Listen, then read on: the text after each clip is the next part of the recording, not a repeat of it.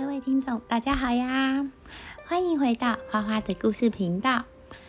卫生纸是我们在日常生活中很常见到的一个生活用品。你们猜猜，我们一生中总共会用掉多少卷的卫生纸呢？根据不负责任的研究统计指出，每人一生中约会用掉六十五万卷的卫生纸哦。当你在使用这个柔软白净的卫生纸的时候呢，有没有想过这个不可或缺的必需品究竟是哪一位大发明家发明的呢？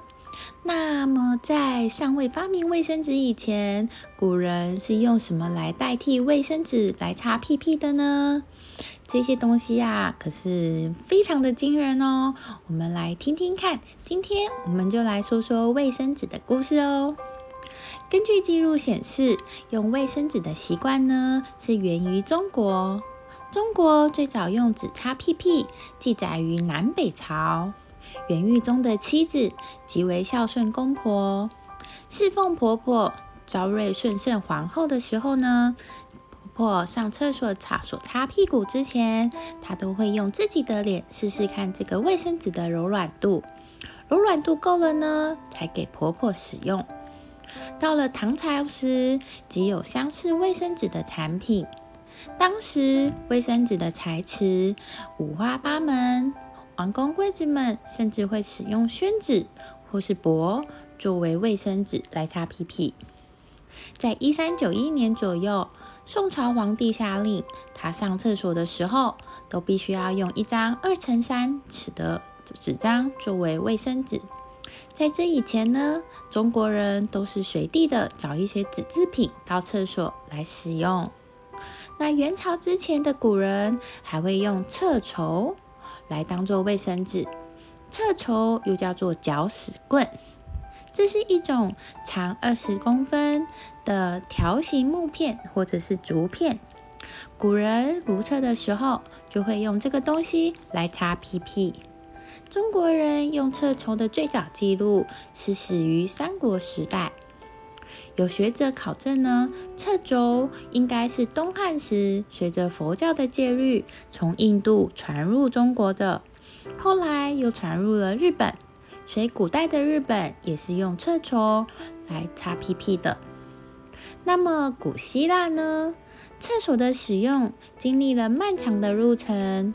那个时候，古希腊人用石头和片状或是泥土来保持个人卫生，很惊人。我知道，就个人清洁这件事而言呢，那古罗马人比古希腊人方法就多了一些。古罗马时期就有公厕这个设施了，他们用绑在长棍末端的海绵来清洁屁屁。不过呢，这个东西是公用的。当它没有被人使用的时候，便会被泡在公厕里有一个渗满浓盐水的桶中。在公共厕所里，还有一个长长的大理石坐凳，上面有挖开的洞。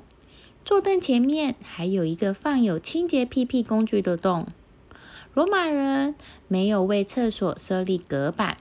所以很可能坐在你旁边就是一位女生，也在上厕所。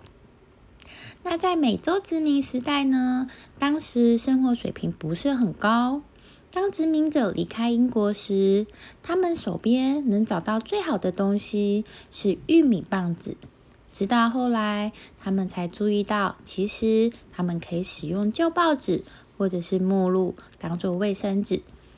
那么印度人呢？古印度人会使用左手冲水冲洗屁屁，他们中有很多人认为用水比用卫生纸更干净。现代这个皱褶卫生纸的诞生呢，则是始于美国。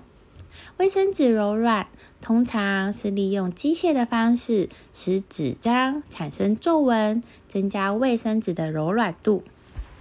那这个卫生纸的发明呢，还是起源于一场意外而带来的转机哦。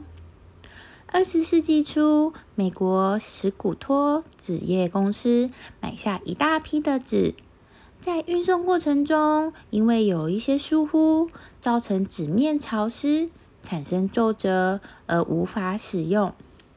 面对这一仓库没有办法使用的纸，大家都不知如何是好。在讨论的会议中，就有人建议将纸张退回供应商，以减少损失。当然，这个建议获得所有人的附议。不过，该公司的负责人亚瑟·史古托却不这么想。他想到在卷纸上打一个洞。变成容易撕下，撕成一小张一小张的。史古托将这种纸命名为香泥卫生纸巾。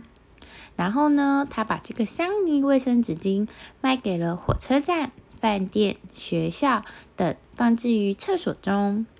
那因为相当好用，而所以呢，逐渐受到了欢迎，并且慢慢的普及到一般家庭中。这个举动呢，也为公司创下了许多的利润。如今，卫生纸已经成为你我生活中不可或缺的物品，并且以多样面来让我们生活上获得许多的便利。